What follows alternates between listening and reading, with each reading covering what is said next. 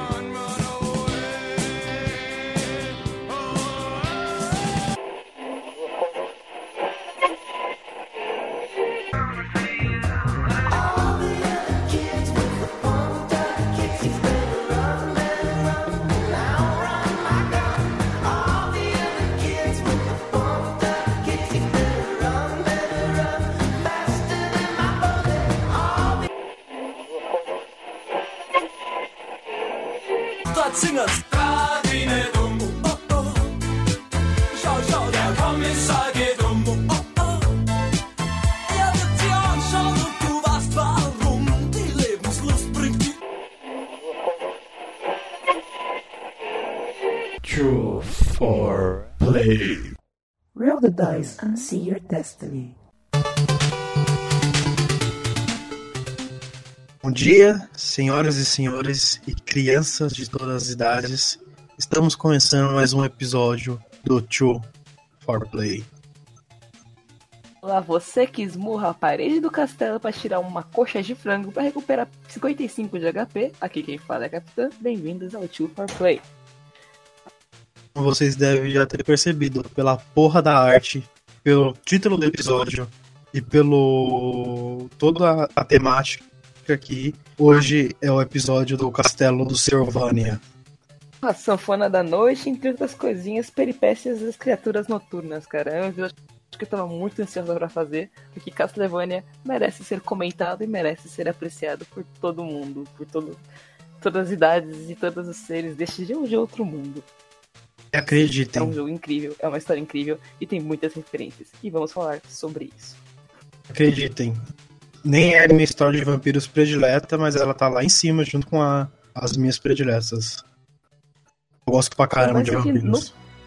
Eu começo, eu confesso que, tipo, há muito tempo eu, eu comecei a jogar Castlevania, mas quando eu tinha lá meus 9 ou 10 anos, que eu tava descobrindo ainda o mundo dos jogos, era uma pequena libélula no mundo dos jogos, eu acabei pegando medo de Castlevania porque, por conta da temática, por conta da história de ser pessoas mortas e vampiros e toda essa coisa meio mística. E minha irmã talvez foi me assustar. Ela ficava colocando a música de tema do Castlevania, sabe? Vampire Killer. Toda vez que eu ouvia aquela música, me subia um arrepio a espinha que minha, nossa senhora, eu não conseguia fazer mais nada. Mas hoje em dia é um dos meus jogos favoritos e. Adoro esse jogo, eu adoro essa história, eu adoro vampiros. Meu Deus, amo esse mundo. Ai, ai.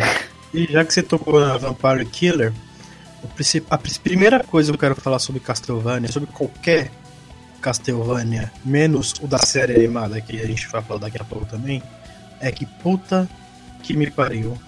Que músicas fantásticas essa série tem.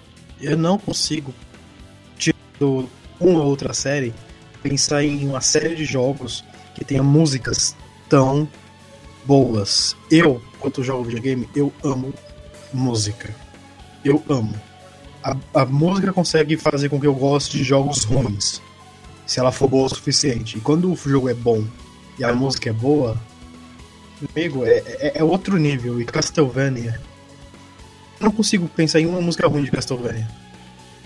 E não tem uma música ruim de Castlevania, simplesmente não existe.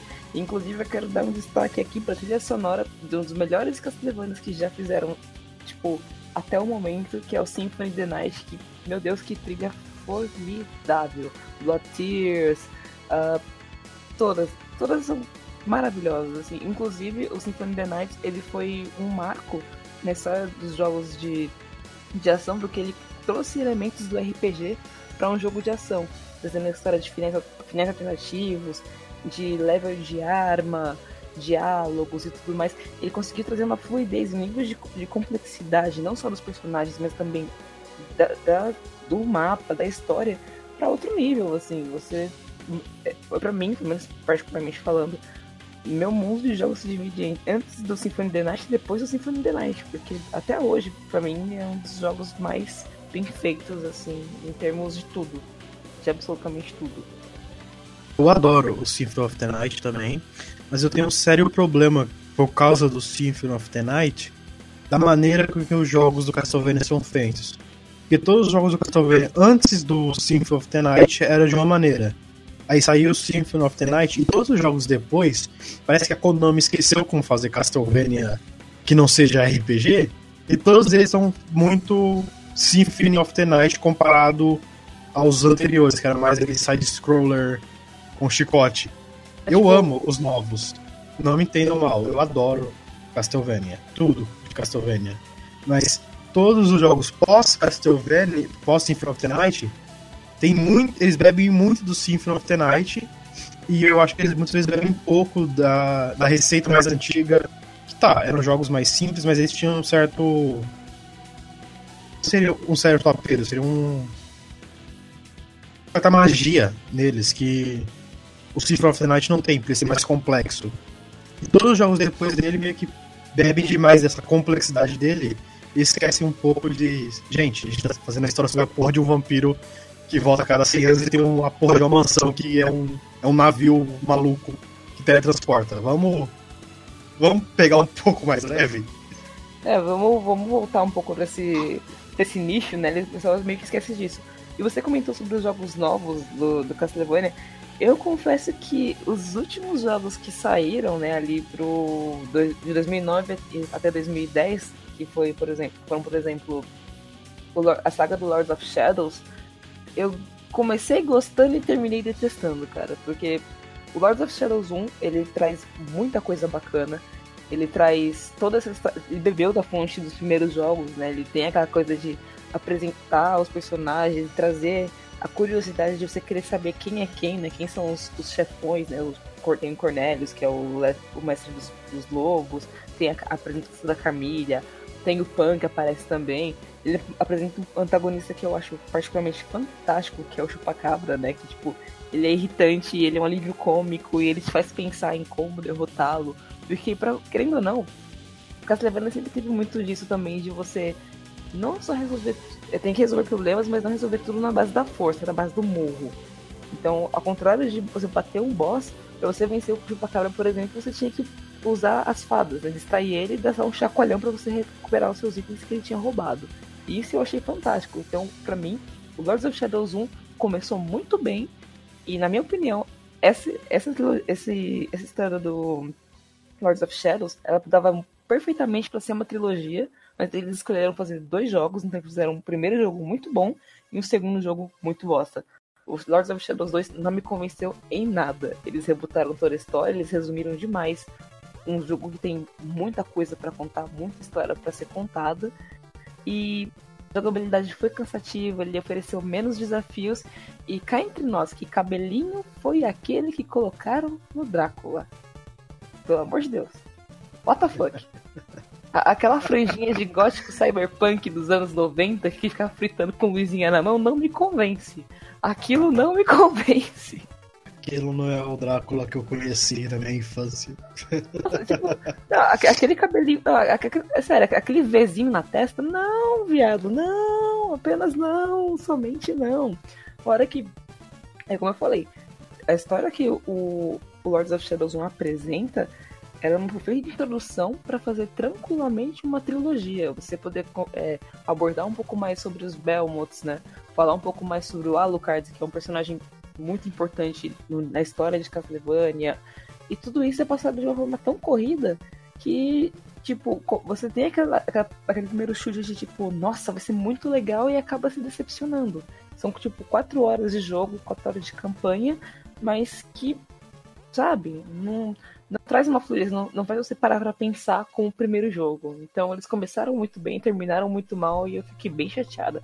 Mas, em termos de arte, o jogo foi muito bem desenvolvido, inclusive poucas pessoas sabem dessa corre- é, correlação, mas o visual do Lords of Shadows 2, né, do, do Gabriel Belmont, que na verdade virou Dracul, dando spoiler já do jogo, ele, foi, ele tem total ligação com o visual do Drácula Untold, é, Untold, né, o Drácula História Não Contada, que é um filme de 2010 também, se não me engano, que, diga-se de passagem, é um filme fantástico em termos de efeitos especiais, de enredo, Ele traz aquela coisa do vampiro clássico, de da maldição, da questão familiar que o Drácula teve que enfrentar e tudo mais. Então ele, ele rebusca um pouco essa questão. Eu acho isso muito bacana, a relação entre filme e jogo, mas como eu falei, o The tem sérios problemas com dois. Eu vou dar uma de, acho que é João Kleber e para, para, para tudo. E vamos, vamos do princípio, vamos do Castle 1 e vamos avançando aos poucos até o Lords. Claro. Eu garanto que vai ter um ou outro perdido que vai cair nesse episódio e o cara não tem a mínima ideia que porra é Castlevania, mano. E convenhamos, essa série é já tão velha, começou em 1989, que assim, Não, 86. tem chance de ter nego que não conhece essa porra. Seis? Começou em 86. É, 86, 89 foi o, o, o jogo 3 que é o meu predileto junto com o Symphony. Tá certo. É, inclusive o 3 ele foi a base de inspiração para a animação que a Netflix produziu, mas deixa eu falar disso mais pra frente. Então vamos segurar essa bomba do 90 dos anos 90. Mas assim, a animação é gostosa pra caralho. Só, só avisando já, galera, que não viu. É bom pra porra. Assistam, cara. Tipo, pelo amor de Deus. Assiste depois desse episódio do podcast, pelo amor de Deus. Mas assistam esse negócio, porque ah, eu tava com receio da Netflix cagar, mas eles fizeram um bom trabalho. Sim. Apenas. Fizeram, fizeram um bom trabalho. Eu tenho, claro, críticas meio que fortes sobre a série que eles fizeram, mas assim. Quanto obra completa, aquela porra tá linda pra caralho, meu irmão. Nossa, Ah, vamos lá, até vamos. Um, até arrepiou aqui os pelinhos do braço, só de lembrar. Nossa. Pra você, É meu amigo, volta. minha amiga, cachorro com fones de ouvido na cabeça, esteja ouvindo nós agora. Castlevania conta a saga bem divertida de uma família. Tem uma única missão: chutar a bunda do Drácula e de todos os bichos que ele manda de volta pro inferno para sempre. É isso Castlevania, basicamente. Você vai sempre jogar com alguém da família Belmont, em geral, tendo que resolver merdas porque o Drácula acordou e quer dominar o mundo. Exatamente. E existem várias, é, várias motivações pro Drácula pra querer dominar o mundo. Em algumas linhas da história, ele só quer dominar o mundo porque ele é um filho da puta. Outras, ele só quer dominar o mundo porque ele criou uma falsa ilusão sobre os humanos. Então, vai, a motivação do Drácula varia de campanha pra campanha do jogo, por assim dizer. Mas, em suma, o Drácula é visto como um grande vilão na história. Em 90% dos jogos do Castlevania. 99% dos jogos Castlevania, vai. É basicamente o chefão filho da puta que você tem que bater no final. E que Uhum. tem muito amigo forte e chato que você tem que chutar a bunda que nem a morte. Sim, nos jogos do. Castlevania, ser um dos boss é a própria morte que trabalha pra porra do Drácula. Que, que maluquice. O, o vampiro conseguiu convencer a porra da morte, a morte, a morte, pra trabalhar pra ele. Mano, caralho, velho. Mas faz sentido. Mas, tipo, essa história da morte ser amigo do Drácula remete muito a Vampiro né? A meia dúzia de camelos aí que devem estar ouvindo a gente, que deve ter, tipo, entre a idade entre, sei lá, 30, 29 anos, entre 25 e 30 anos, que já jogou RPG de mesa e conhece D&D, Lobisomem Apocalipse, e realmente deve conhecer Vampiro Máscara, e se conhece Vampiro Máscara e teve a curiosidade de ir um pouco mais a fundo, bem lá nos tempos mais primórdios, saber do primeiro vampiro, é mencionado que um dos que os quatro arcanjos do Apocalipse vão conversar com Caim, que foi o primeiro vampiro, para convencê-lo a pedir perdão por, matar o seu irmão mais novo, né, que foi Abel. E um desses anjos que vai conversar com Caim é justamente o Uriel, que é o anjo da vida pós-morte, né? O- é o anjo da morte, é o cara que simplesmente serra a vida de todo mundo. E Caim se vira contra ele. Então, quando Uriel fica full pistola, porque Caim falou, não, eu não vou pedir desculpas pelo que eu fiz, ele amaldiçoa o Caim falando, você não vai ser capaz de, de morrer, tá ligado? Você não vai morrer por maneiras convencionais. Então tem um certo sentido Drácula ter a morte a seu serviço, porque o primeiro vampiro meio que teoricamente não morre. Tem essa, essa referência muito longínqua de Vampiro a Máscara e agora eu me sinto muito velha por estar lembrando disso, mas beleza. Beleza, se você, que nem nós, já jogou Vampiro a Máscara, o, seu. Você não tem direito de falar sobre a nossa idade, porque se você jogou Vampiro, provavelmente você tem mais de 23 anos, no, assim, ó, chutando baixo, você tem mais de 23 anos. E você, que nem nós, é um perdedor em certa medida, meu amigo, porque se jogar Vampiro, você tem que. Você tem, que ter- tem que ter vontade, mano, porque não é fácil não. Não é De todos os RPG pra você jogar, Vampiro, meu amigo, é. Foda. mais pra mim que mestre Vampiro a Máscara, meu amigo. Eu, tipo, eu tenho a porra do livro dos espelhos. Então é tipo, eu sou a loser número 001.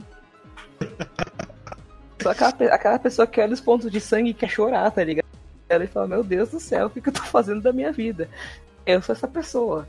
E volta pro roleplay logo após pensar nisso, né? Nem, nem volta na sua cabeça. Meu Deus, Vamos se eu não voltar. rolar os dados, meu amigo, meu, quem, vai, quem rolará por nós, não é mesmo? Quem vai jogar aquele 20 crítico que falou, a máscara quebrou, se vira aí, né? Tem é, hashtag medo disso. Hashtag venha Mas vamos lá, galera. No primeiro jogo, qual é o, qual é o, o coitado do Belmont que a gente controla no primeiro Castlevania? Que eu não me lembro. São tantos, literalmente tantos Belmont que eu não me lembro quem é o, o É, eu- fudido que a gente controla no primeiro. Acho Sei que nem o Trevor. É o, que é o Eu Simon, acredito. É o Simon, se não me engano. Simon. Não, o Simon é do segundo. Simon Quest, o segundo. Eu não me lembro qual é o Belmont do primeiro, qualquer coisa a gente coloca nas erratas. Mas assim. Não, é o Simon, o Simon, que ele joga. É o primeiro e o segundo é com o Simon. Assim, ele só se fode, mano. Eu tenho dó pra caralho do Simon, mano. Ele tem que matar. Ele tá lá na missão dele de surrar o Drácula e, e os companheiros dele. Ele consegue, mano. Ele, ele é um garoto assim, ó. Forte, assim. Ele de usa um, um chicote, assim, que faz um estralo bacana. Estilo. Beto Beto Carreiro. Carreiro. É. Aprendeu com o Indiana Jones, os caras. E ele dá uma surra legal no Drácula, assim, ó. Explode o bicho em vários pedaços e tal. Aí ele acha, beleza, mano, eu vou me aposentar aqui, né? Ficar de Bom boa. trabalho, né? Vou, arranjar alguém pra cuidar da minha vida. Aí o amigo, alguém avisa pra ele, ô mano, Drácula não morreu não, velho. Você vai ter que voltar lá. Você vai ter que achar os pedaços dele que os, que os monstros dele escondeu. Você vai ter que matar esse filho da puta de novo. Ah, mano. Aí tem o que é o Castlevania 2. Mano, se eu fosse o, o, o Simon, eu falava, não, mano, vai se fuder, mano. Arranja outro Belmont pra isso, mano, meu amigo. Espera a próxima geração, eu já fiz minha parte, mano. Já tive que entrar na porra do castelo do maluco e lá dar uma surra nele, eu vou ter que ir atrás do cara de novo. Sai dessa, Mas você velho. fica pra uma pessoa, tá ligado? Foda-se. ah. Mas não, ele vai lá de novo, e de novo, e de novo, e de novo, e mais uma vez, e outra vez, e mais uma vez. Ele vai lá, ele acha os pedaços do Drácula, ele enfia uma estaca nos pedaços, ele dá uma surra em todo mundo, e ele consegue, depois de tanto tentar colocar o Drácula pra dormir por mais, sei lá, 100 anos. Se não me engano, a cada 100 anos esse filho da puta sempre volta, não tem jeito. Juro que toda vez que eu vejo algumas coisas sobre Castlevania que falam, remetem ao retorno do Drácula com esse período de tempo, a única coisa que vem na minha cabeça é aquele feed gap do Bob Esponja, tipo, 100 anos depois. Eu Você assiste- aparece outra vez. velho. Você lembra aquele filme do Dragon Ball que lançou antes dessa nova saga que tá saindo do Dragon Ball Super? Do que o, tem aquele personagem que ele é um deus lá, que ele dá mais paz a cada 100 mil anos lá, Deus, não é? que parece um gato. Bios que dorme pra caralho e ainda pede, tipo, ah, só mais 5 mil anos, tipo, só com É. mais 5 minutinhos. É o Bios. Eu imagino exatamente isso que o Drácula faz, mano. Eu imagino que é a morte que vai lá acordar ele com aquela porra de, de foice, dar umas porradas na cabeça dele. Mano, acorda. Já deu tempo, vai, bora. Você tem que destruir um pouco o mundo. É bom botar Tem trabalho a fazer. aí. É tipo, é fantástico a história. É como eu falei, a, a, saga dos Belmont dá tranquilamente, dava tranquilamente para os, os últimos jogos do Castlevania seria uma trilogia, porque os Belmont tem muita coisa pra contar, né? O Simon tem muito pra contar, o Trevor tem muito pra contar, tem o. o quais outros também tem? Caramba, tem são tantos que, tipo, a gente tá perdendo. A Maria tem muito pra contar. Tipo, inclusive o Castlevania tem personagens femininos, só que ah, uma das histórias que você pode ver com os personagens femininos, eles não entram na história canônica justamente pra não anular o Symphony of the Night, que foi. Falei em Que fudeu com tudo e. Fudeu com tudo. Ele nasceu o mais Mas, maravilhoso assim, dessa série. Pra dizer a verdade, eu, eu não me incomodaria se os outros jogos do Castlevania tivessem a mesma fluidez que o Symphony trouxe. Porque uma coisa que eu achei. Eu lembro que até hoje, a primeira vez que eu joguei Symphony of the Night, que eu achei incrível, foi a questão dos diálogos.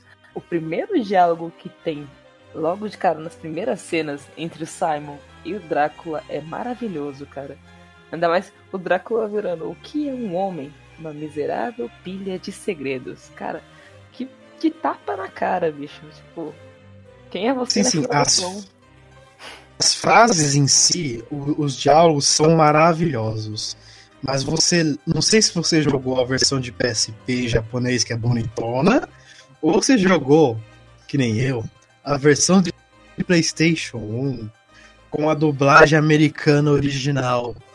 Eu joguei a versão do PS1, então. What is a man? A gente só ouviu só o barulhinho da taça quebrando. Blink! A miserable pile of É. secrets. But now, Sabe aquele tipo de dublagem que ela é tão bosta que ela fica boa? Essa dublagem do Symphony of the O Night. famoso tá ruim, mas tá bom, tá ligado? É aquele negócio que é ruim, mas todo mundo gosta. É aquele guilty pleasure. É, bem dessa. Bom, depois que o Simon pega férias permanentes, porque, porra, ele bateu no Drácula duas vezes, nós passamos pro jogo 3. É para o meu predileto junto com o Symphony. Onde nós controlamos o Trevor, um antepassado do Simon, mais um Belmore fudido.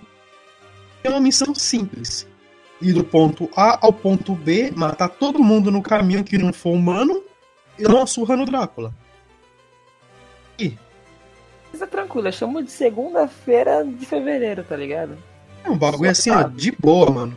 O que você faz antes de ir pro bloquinho do carnaval é dar uma surra no Drácula. De boa, de leve, assim.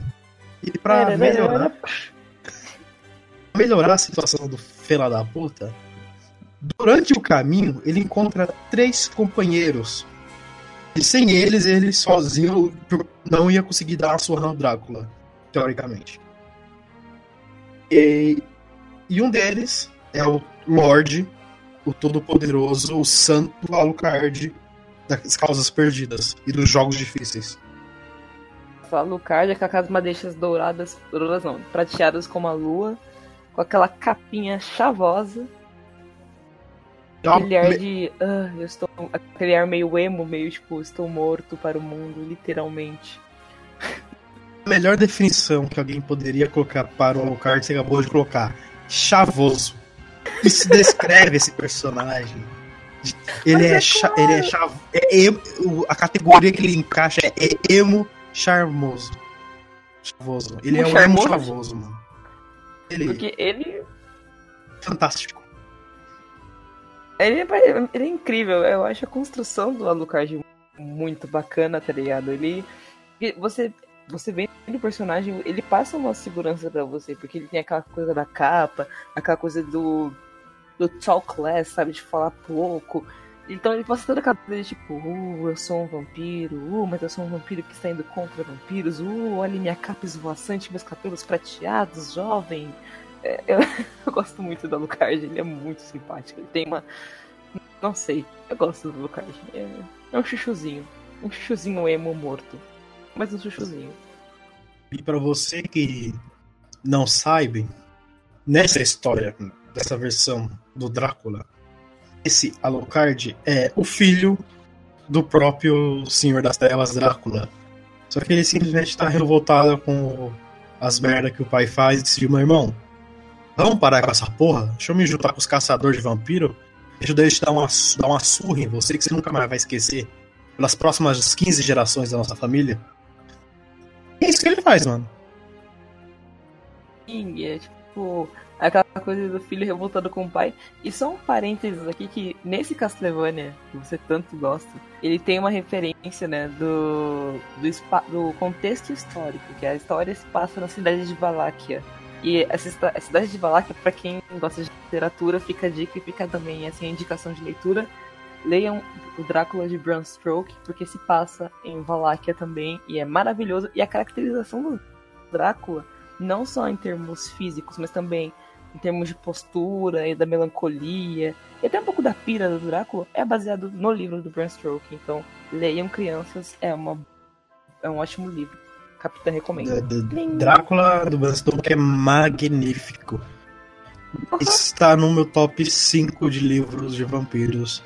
A porra do Bram Stoker em Drácula. Mas a gente vai falar sobre Drácula, Drácula, não Drácula, do Castlevania. Mais pra frente, um dia aí. Não cobre nós agora, que a gente tem outros episódios já pl- planejados, mas vamos lá. Aí eles vão, eles dão, dão aquela surra legal no Drácula. E antes de eu começar a falar sobre o Castlevania 4, que é o Super Castlevania, que é meio que um reboot da série, o primeiro de vários. Coisa que eu tenho que falar sobre esses três primeiros Castlevanias é a porra da dificuldade desses três. Nossa, sim. Amigo, Sim. Como é que você gosta de dizer, Tarell? É... O filho chora e a mãe não vê? Justamente, cara, ali é onde o filho chora e a mãe não vê. E crianças, estamos falando dos anos 90. Então você não tem autosave, você não tem. Você não tem meios, você não tem, tipo, jogo detonado, você não pode comprar item pra você upar suas armas. Então, assim, você tem três vidas. Acabou? Acabou. Voltou do começo, chorou, parou, tá ligado? É. Aquilo ali é um, era um teste. Aquela- A velha frase. Não aguenta? Pede pra sair ou bebe leite, porque, meu amigo, os três primeiros Castlevania, eles são cruéis com o jogador. Eles não querem, ele não quer saber se você não consegue. Se vira, meu amigo.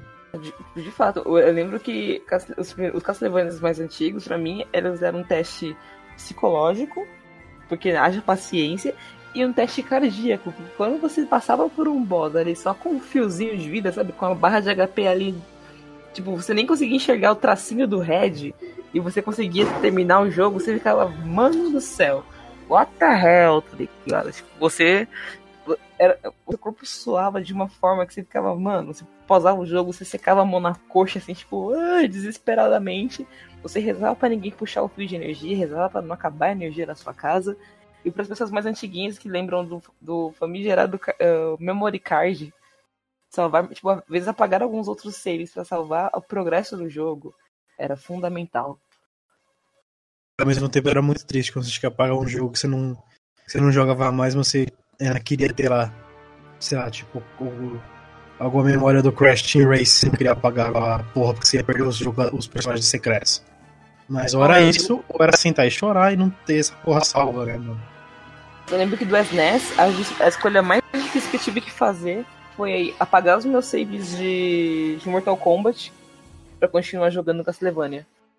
E eu sou muito fã de Mortal Kombat, pra quem me conhece há um pouco tempo, tipo, eu sou muito, muito fã de Mortal Kombat, de toda a franquia. E eu tive que escolher entre o Mortal Kombat 3 e o.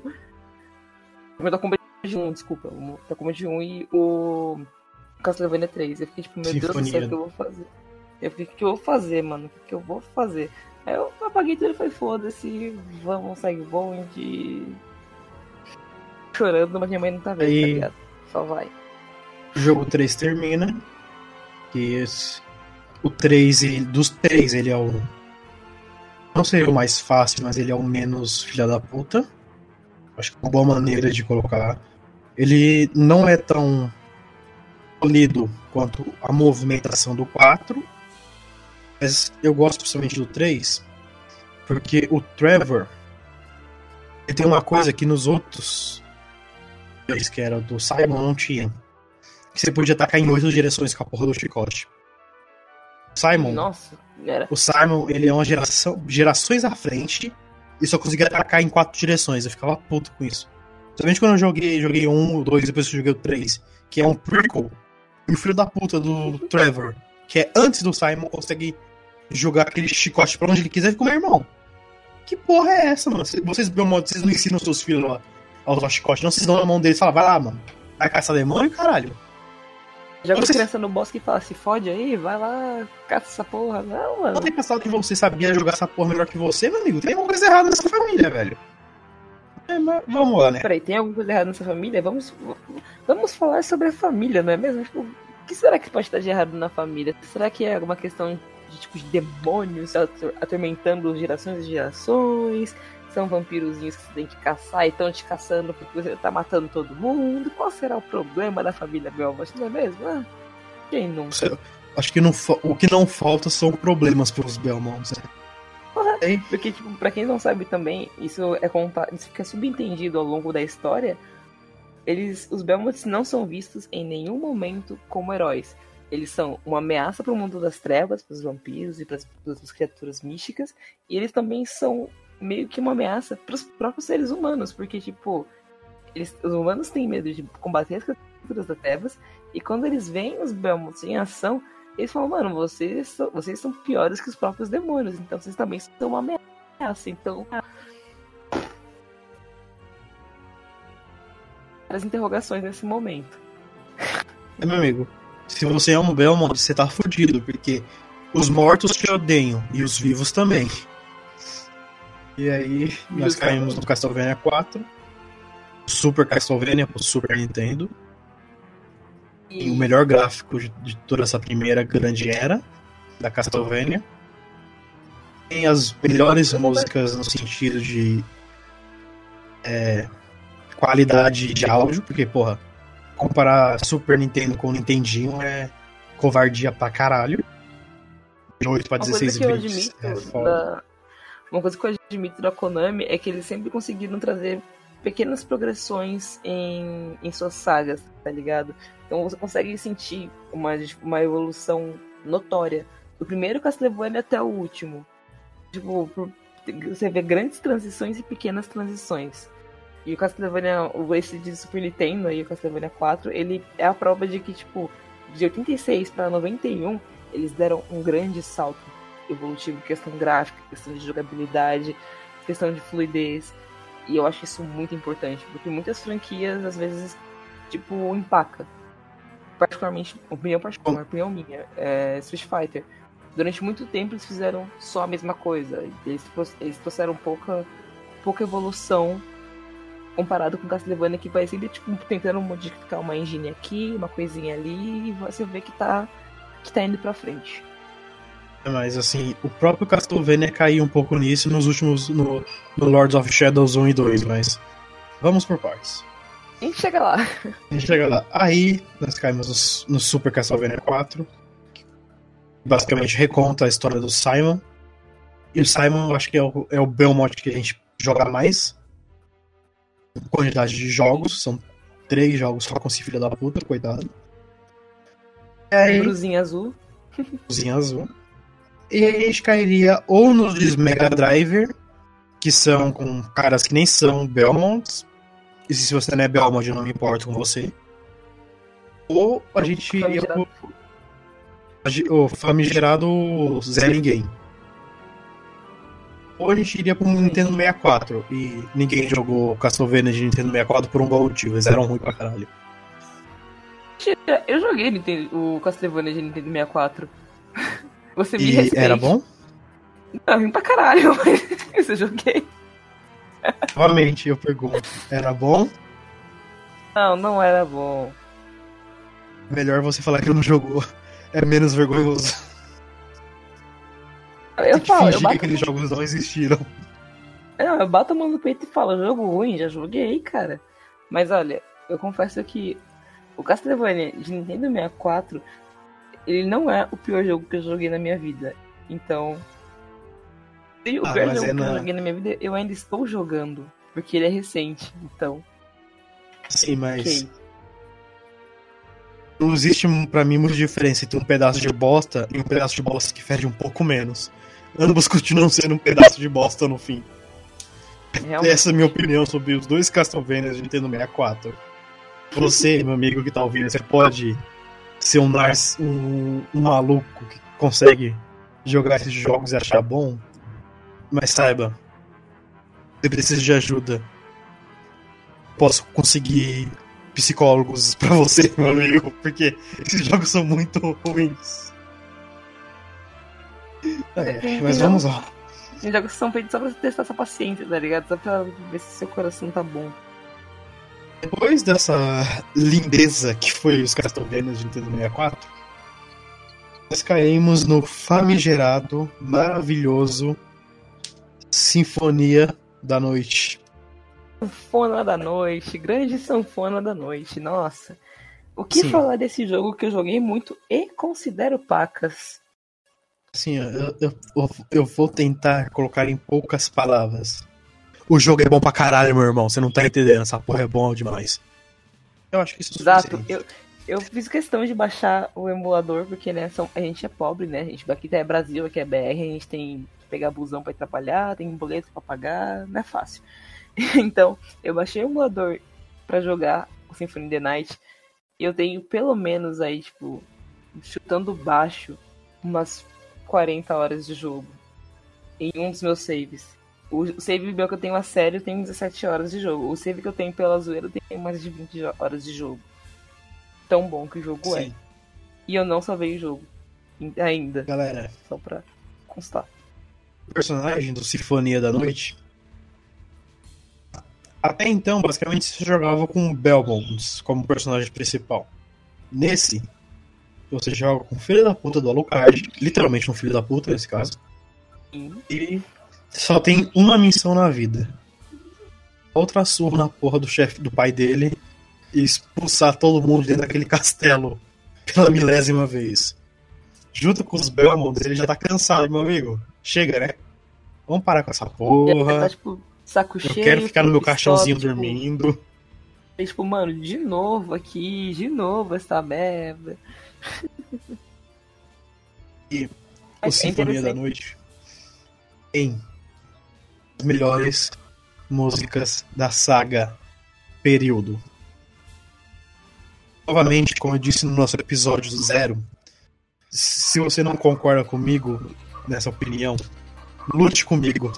Não saia na porrada comigo, mas o Sinfonia da Noite melhores músicas dessa porra de série. Toda, todo o boss. Desde aquele boss ruim, chatinho que é um demônio carregando outro que tem uma lança e fica cuspindo fogo, que é um pássaro chato, até a, o filho da puta do Drácula e o castelo invertido. Nossa, o castelo Foda. invertido. O que dizer sobre o castelo invertido, cara? Aquilo, Eu tenho- né, Eu tenho nojo do castelo invertido, só isso. inclusive, o Symphony of the Night, ele trouxe, o, como eu tinha comentado no começo, ele traz, ele conseguiu trazer no jogo de ação elementos de um jogo de RPG. Então, além de você conseguir é, farmar gold e upar suas armas, né, upar, equipar espada e escudo. Inclusive, eu queria abrir um parênteses aqui que o inventário do Alucard é gigantesco. E no Symphony of the Night você pode usar diversas armas que você coleta ao longo do castelo normal e do castelo invertido. E você também tem a ajuda de chamados familiares, que são criaturinhas muito simpáticas que te ajudam a bater os boss. E o jogo ele traz consigo finais, dois finais falsos e um final verdadeiro. Então, se você quer fazer o final verdadeiro, você tem que fazer nada mais nada menos que 200.6% da porra do jogo.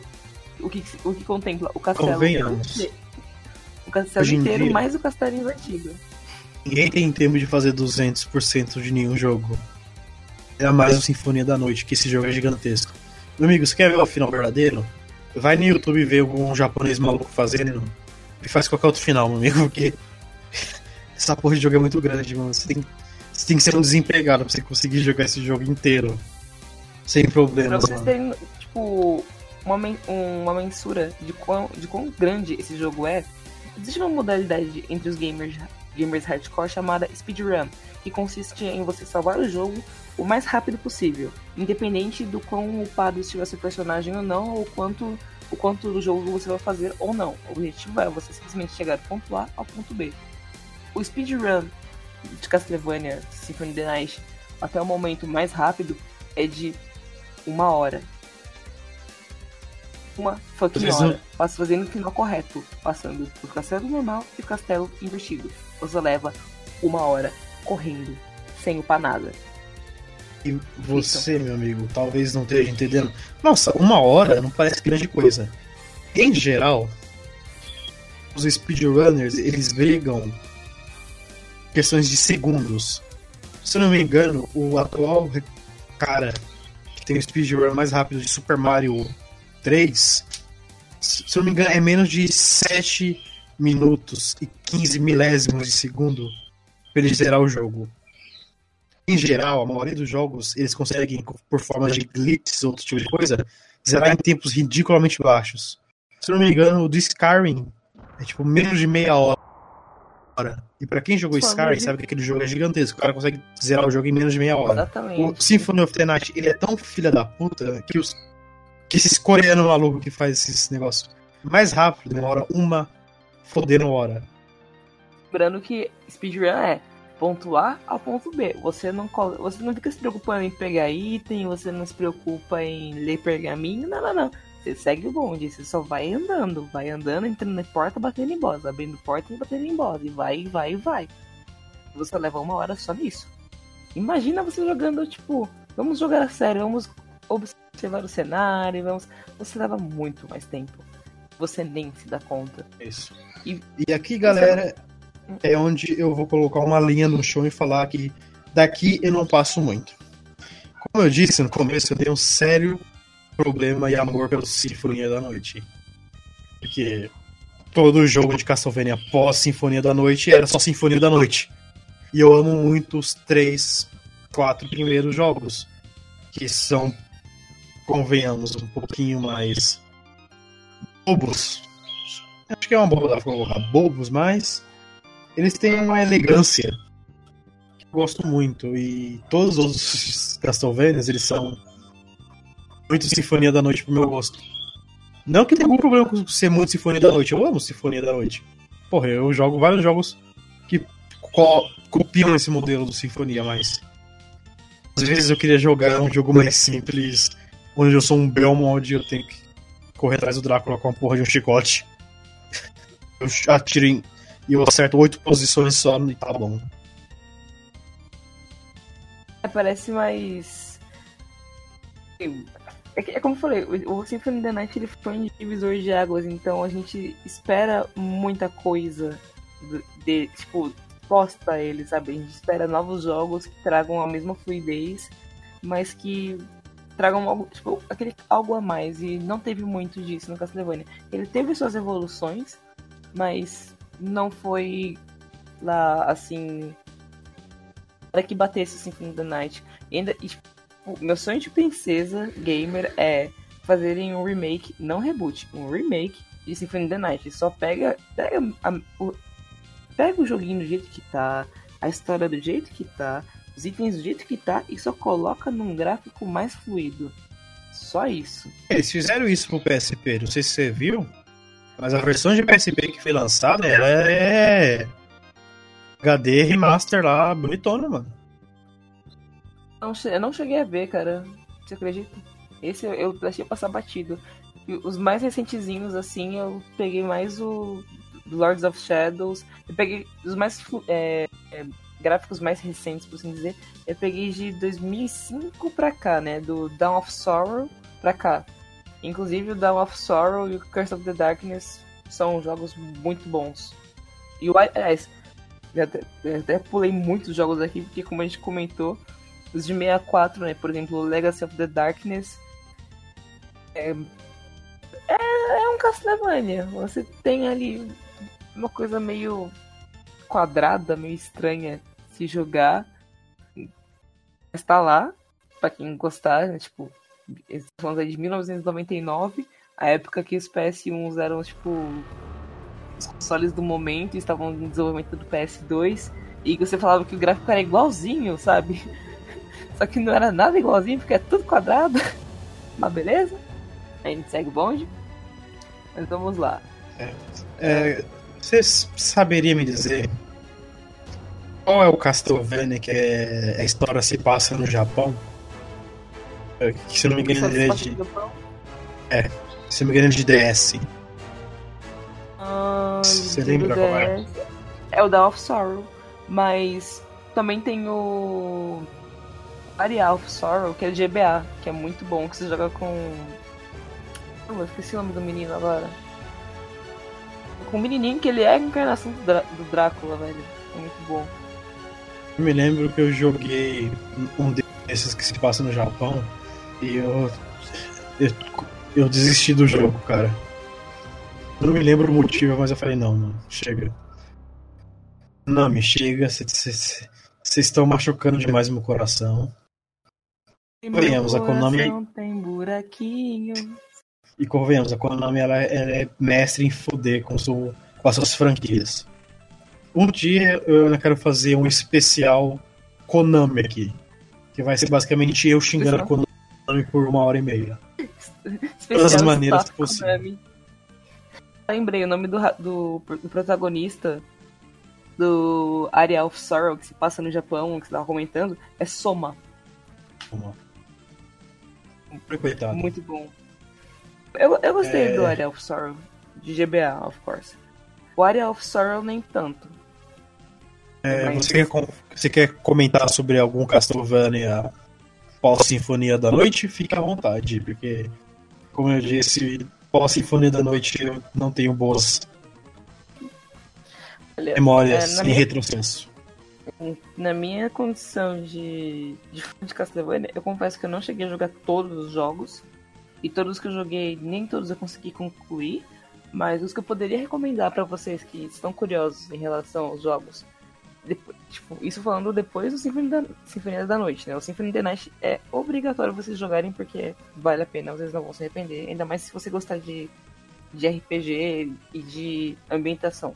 Mas eu recomendo o Area of Sorrow eu recomendo também ahn, o Chronicles, nem tanto. Chronicles é meio meh. Circle of the Moon é muito bom. E vamos ver qual mais. O Drácula X Chronicles ele é interessante pra você só ter um review da história toda.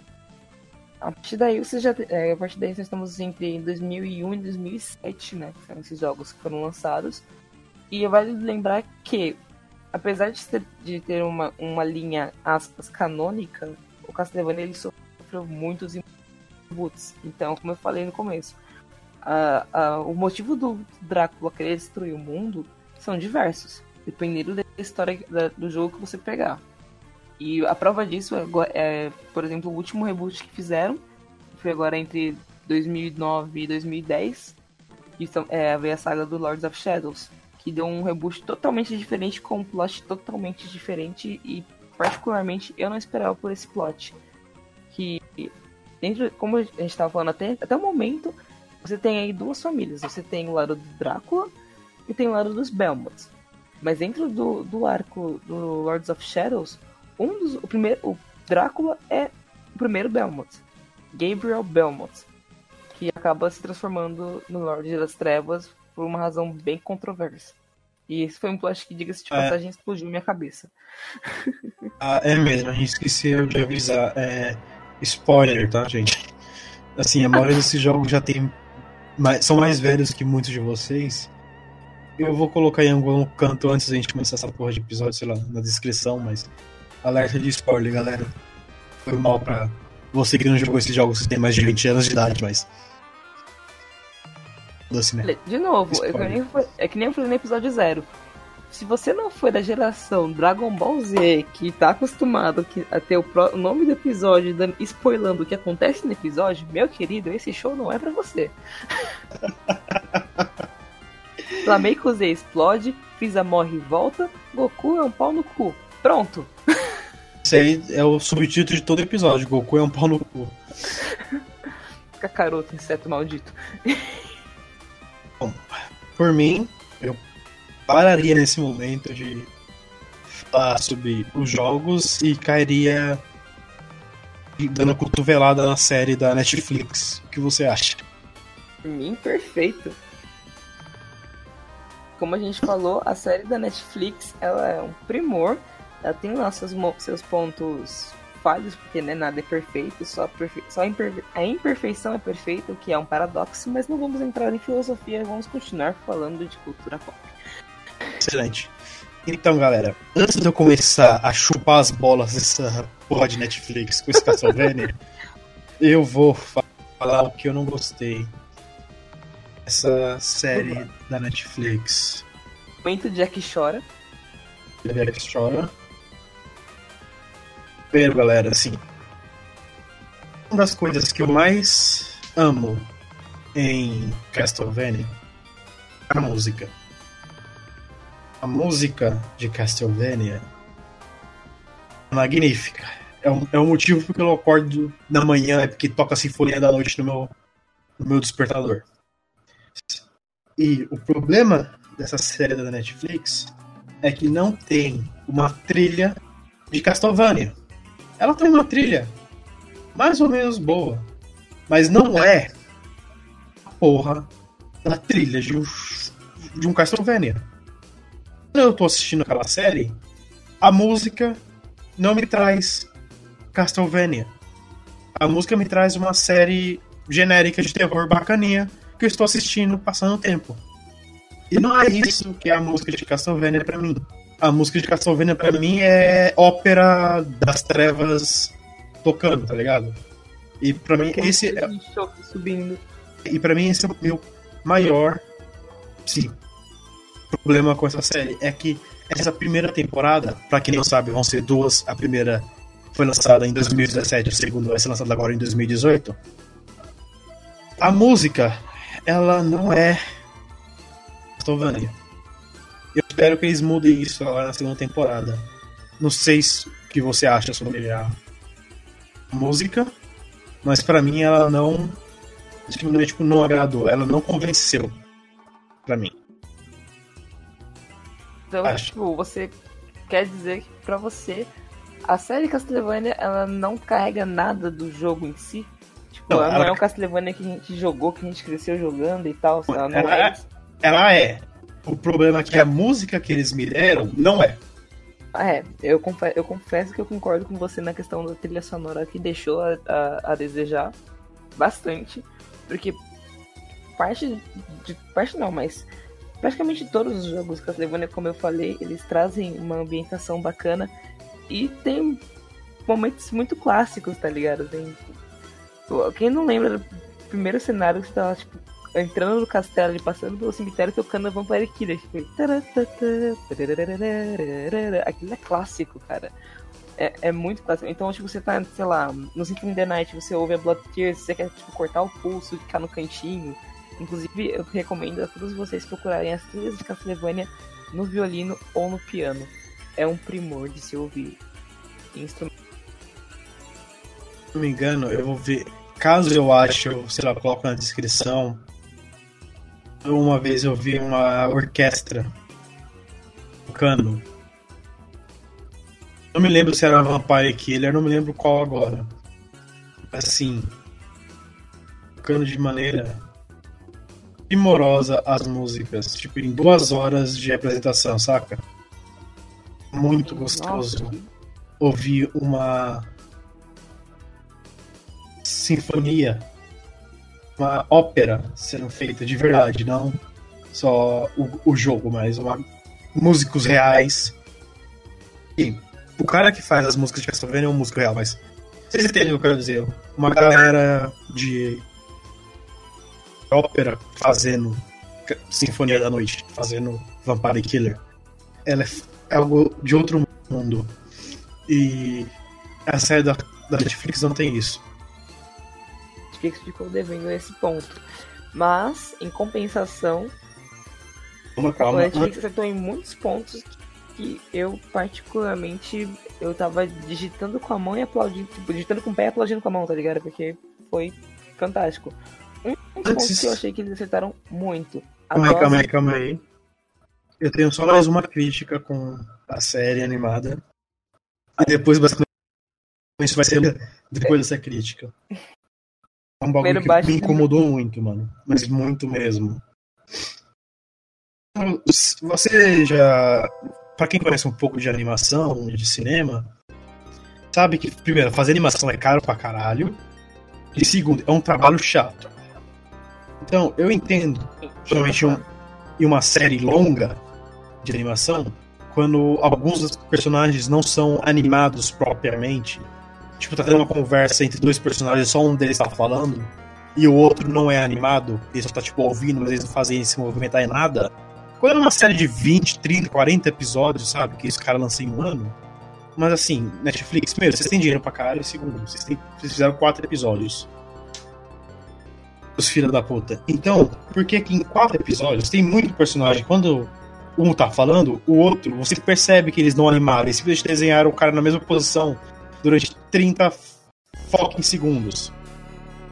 Vai tomar no cu, Netflix. Vocês têm dinheiro pra fazer essa animação. E dois, muitas vezes, principalmente no primeiro episódio, quando eles estão queimando a bruxa, abre aspas, Ai, bruxa, né? O, o, o bispo tá falando com o prefeito da cidade, você vê a qualidade do desenho, ela cai por uns dois minutos de conversa daqueles dois caras, pra depois ela fica fantástica quando o Drácula chega.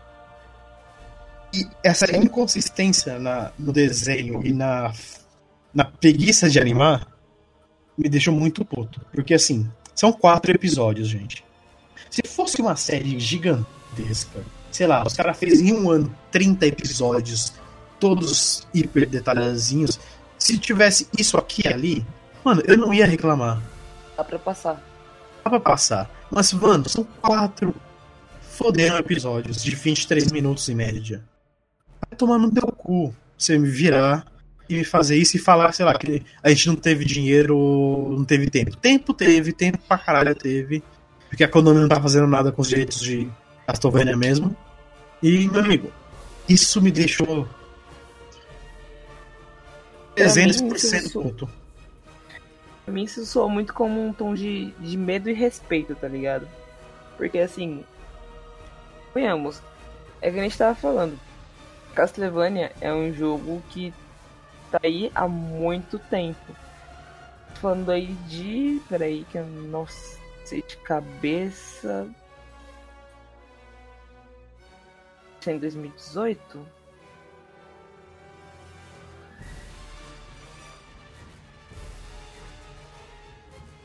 De aproximadamente 32 anos.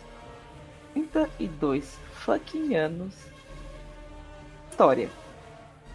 Ninguém nunca falou, vamos pegar o jogo e fazer uma animação. Netflix vai e se mete numa história de 32 fucking anos, provavelmente seus tios, queridos espectadores, ouvintes, ou whatever, devem ter essa idade. Essa idade, se vocês não tiverem essa idade, ou os pais de vocês têm essa idade, I don't know, I don't have a fucking idea.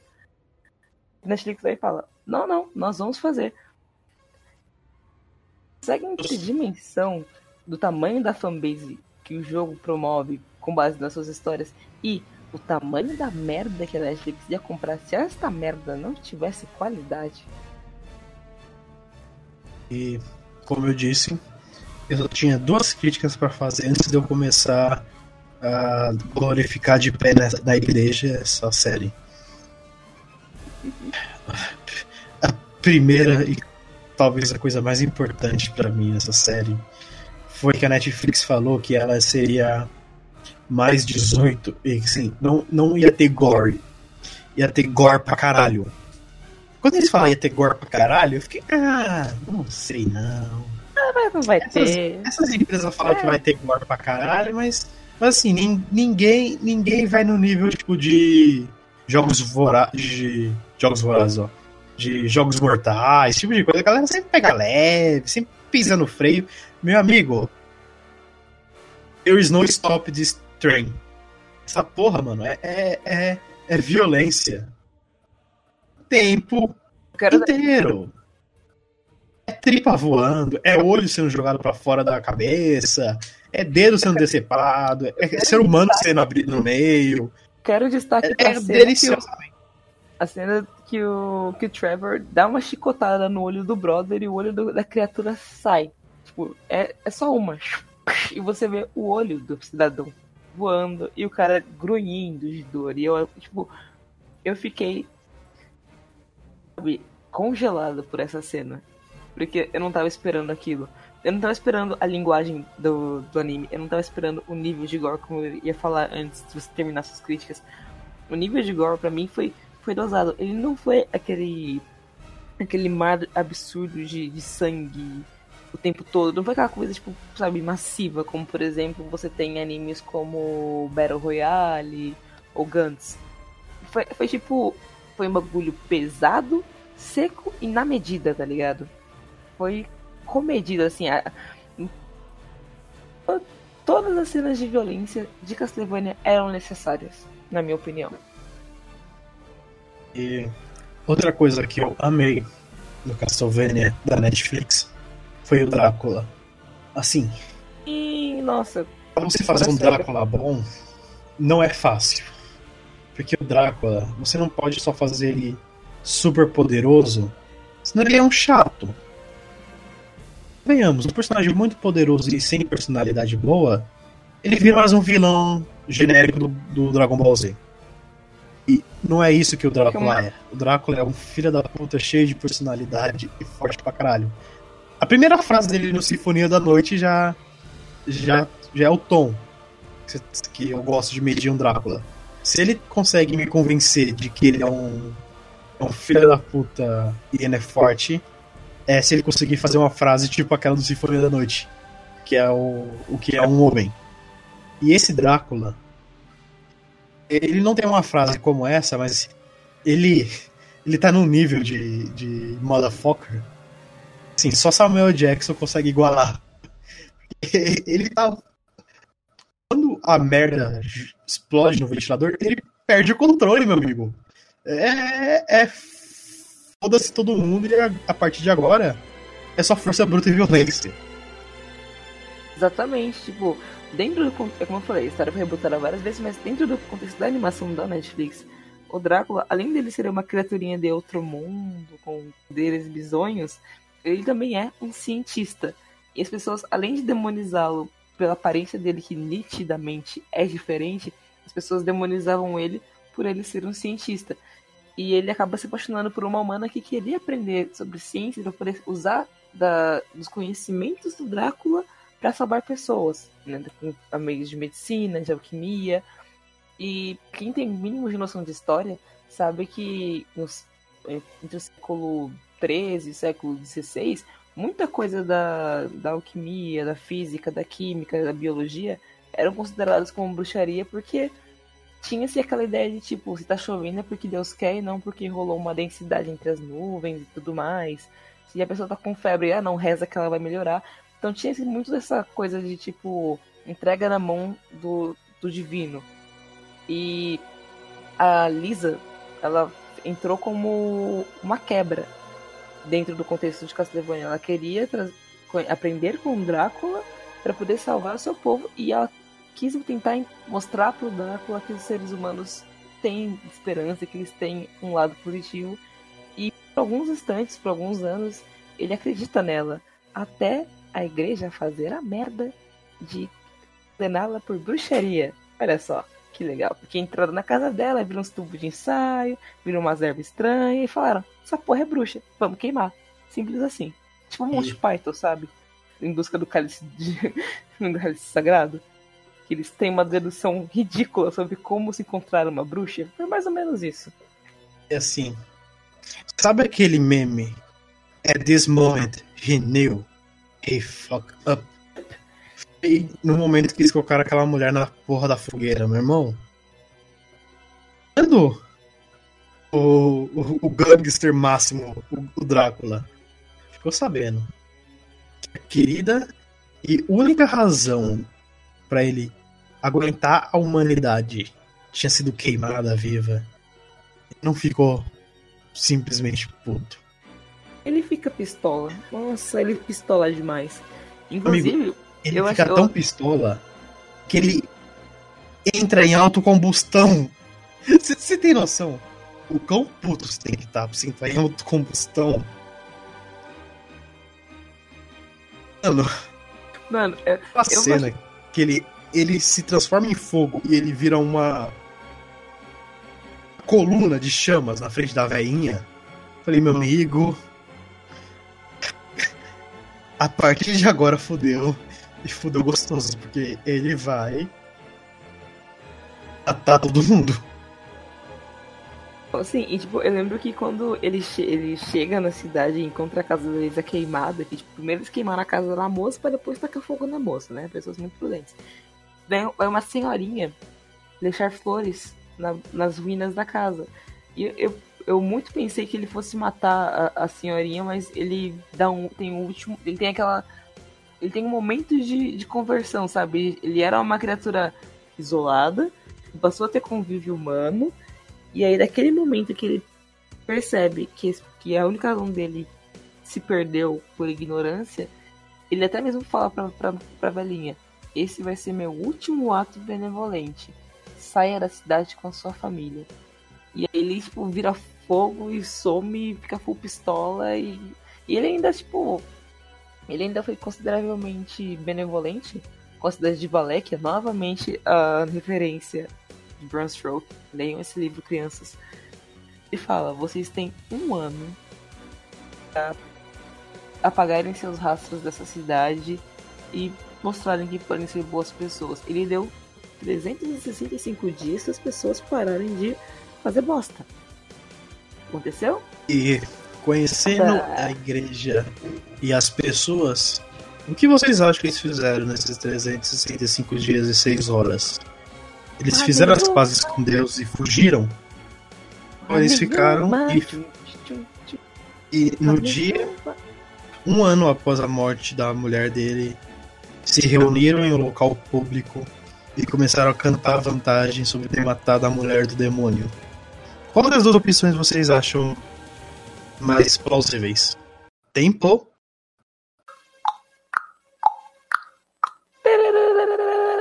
Quem escolheu. Nova.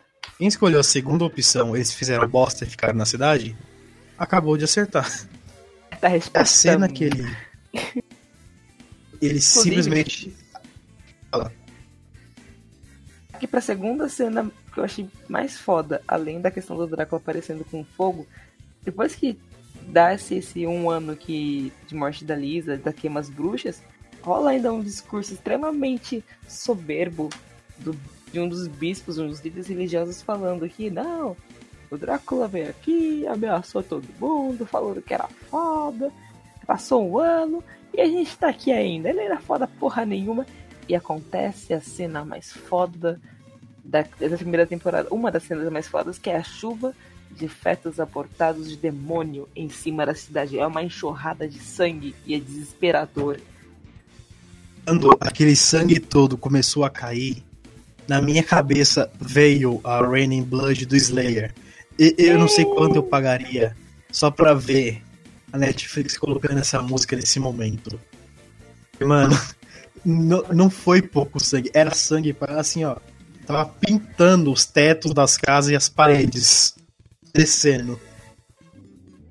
São é os criativos que estão ouvindo esse podcast, por favor, façam essa montagem pra nós que a gente paga uma coxinha.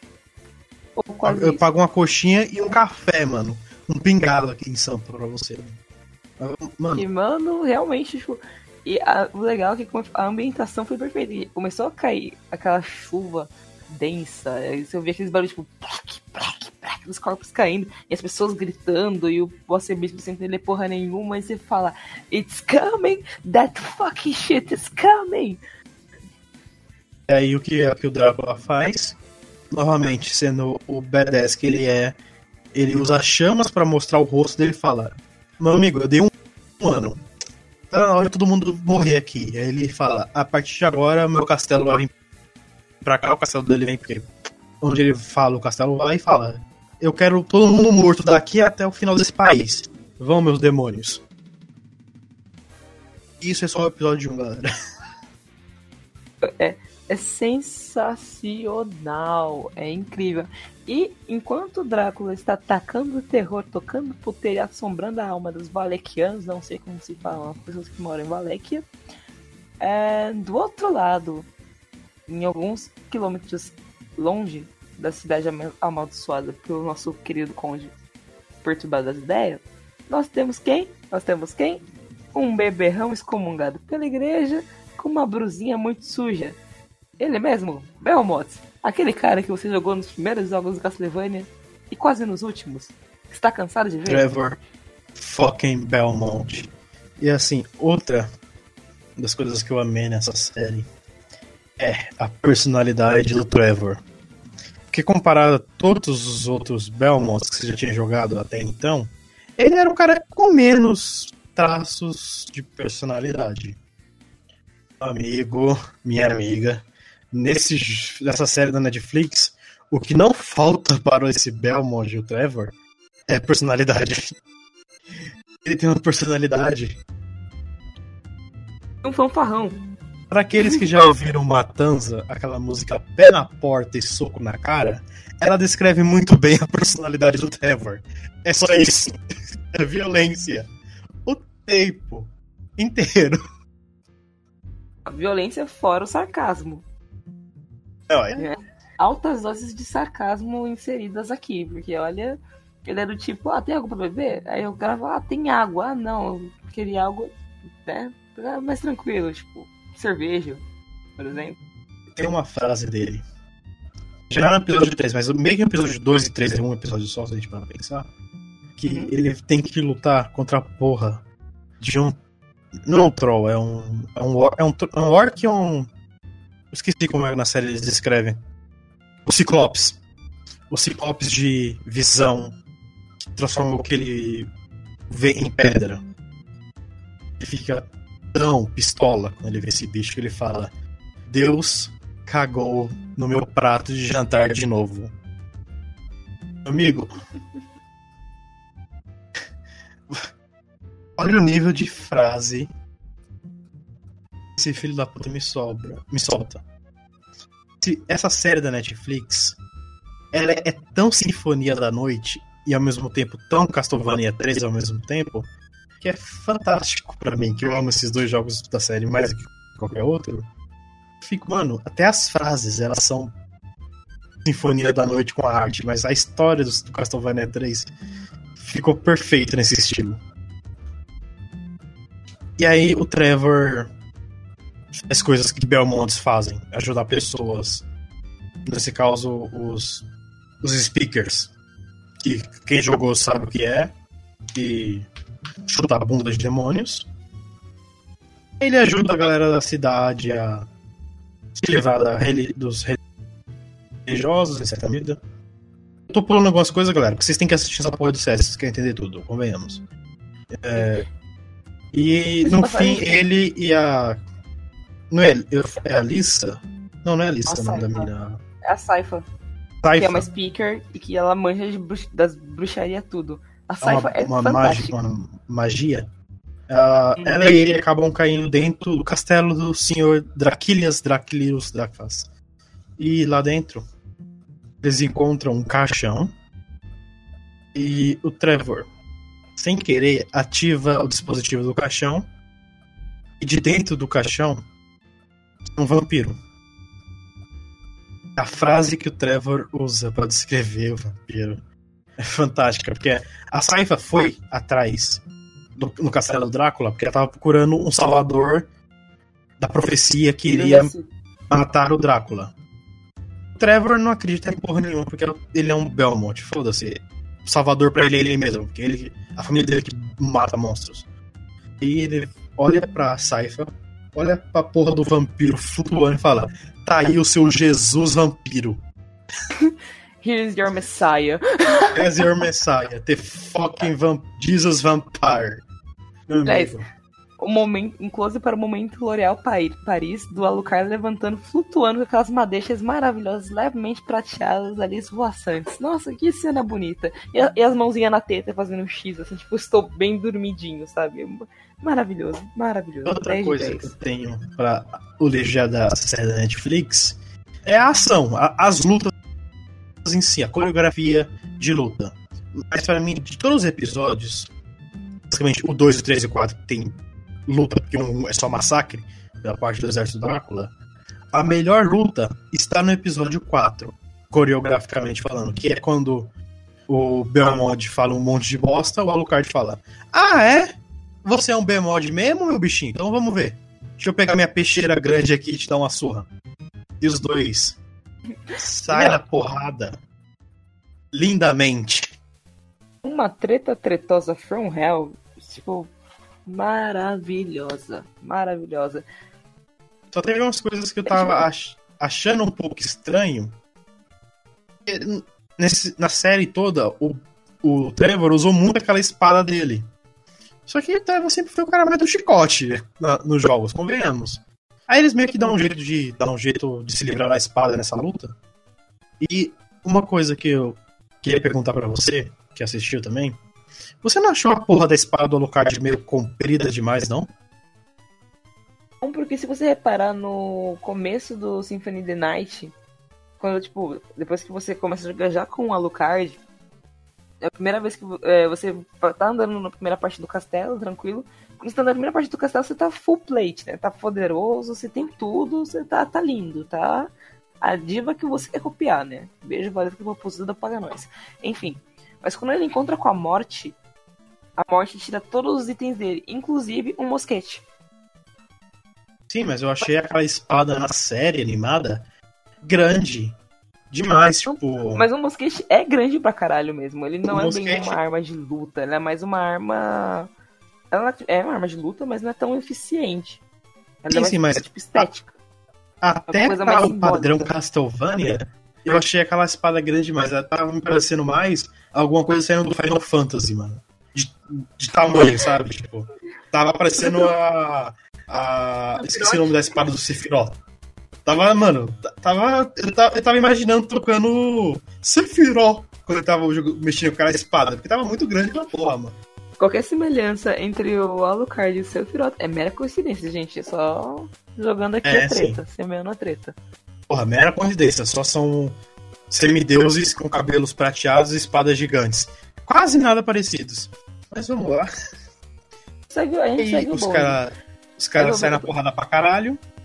O Belmont dá uma surra magnífica no Alucard com o chicote dele. Porque convenhamos, você não consegue ganhar de um Belmont quando ele tá segurando a porra do chicote. Mas o Alucard se, vira, se livra do, do chicote do Belmont. E no fim fala: Não, só tava te testando aí, mano. Você é bom mesmo, você pra é, é um Belmont. Então, eu tenho, vocês dois vão parar, as, as moças vão parar de brigar, vão parar Tem um favor brigar. aqui, ó, pedir pra você, mano. Você pode vir me acompanhar ali e matar meu pai, o, o, o Conde Drácula? Ah, você não, você não tem nada importante pra fazer, né? Então me acompanha ali pra gente matar ele. E assim É, é acaba a rapidinho, primeira né? temporada. Quatro episódios só, velho. Quando- Tipo, eu, quero, eu quero ver esses três trabalhando juntos. Quando tem- isso acabou, eu juro que eu tava assistindo, eu bati minha mão na mesa e falei, cadê o quarto personagem, que é o, o pirata? E por que, caralho, eles terminaram agora, mano? É a melhor parte, quando a gangue tá quase completa. Só falta um personagem e agora chuta a bunda do, do Drácula. E os filhos da puta me param aí. Muita É, é, isso. tipo, fantástico. E é, tem uma coisa que eu preciso destacar muito na série animada que eu achei maravilhoso, que foi a, personagi- a personalidade das tropas do Alucard.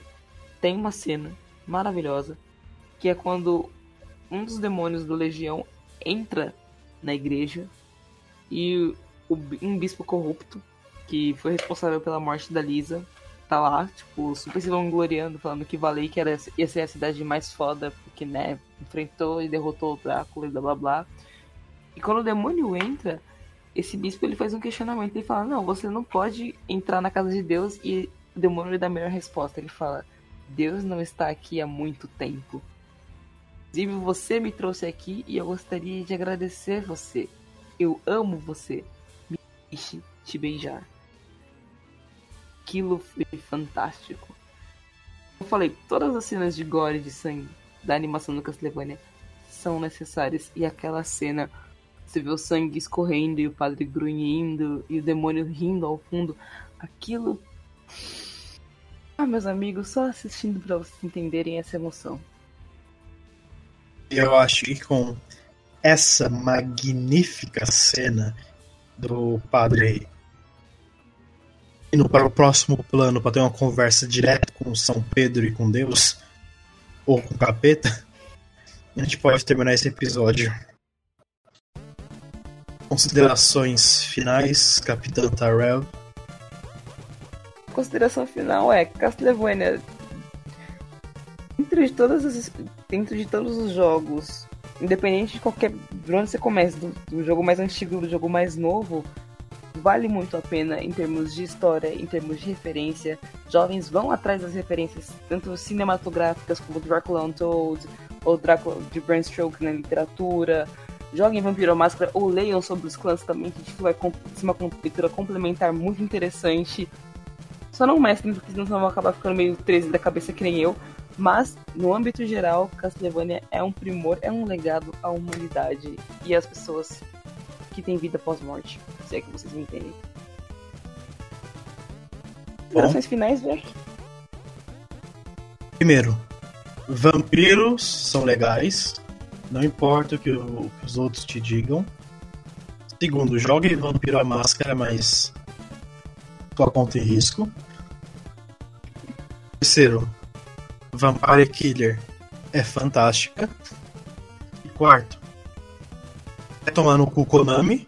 Quinto, é uma série muito boa, cara. Eu recomendo. Tanto para quem é fã de jogos de terror, ou com atmosfera de terror, quanto para quem gosta de jogos difíceis e quanto para quem gosta de jogos fantásticos. Esses jogos que a gente contou hoje do Castlevania, os três, os quatro primeiros, Sinfonia da Noite e, a, e o primeiro Lords, para mim eles são jogos Lord of Shadows que não importa a sua idade, você consegue aproveitá-los.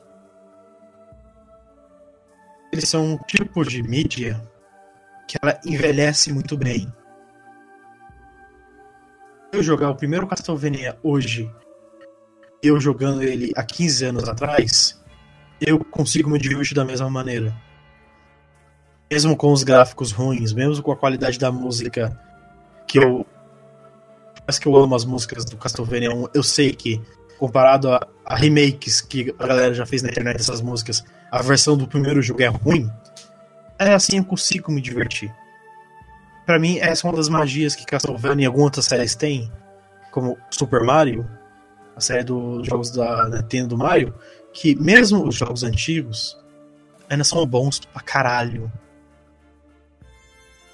E, se você tem preguiça de jogar, pelo menos veja a série da Netflix.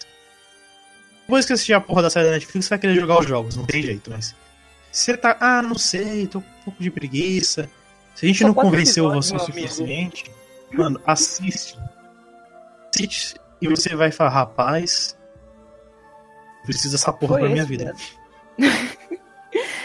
Justamente, cara. E ó, só pra fechar, não se esqueça de uma coisa, crianças. Não batam nos blocos de casa achando que vocês vão tirar item. Isso só acontece em Castlevania. Você quer coxa de frango? Vai na padaria e compra coxa de frango. Nada de quebrar os blocos da sua mãe, senão vai voar a chinela. Com curva e efeito no pé da orelha de vocês.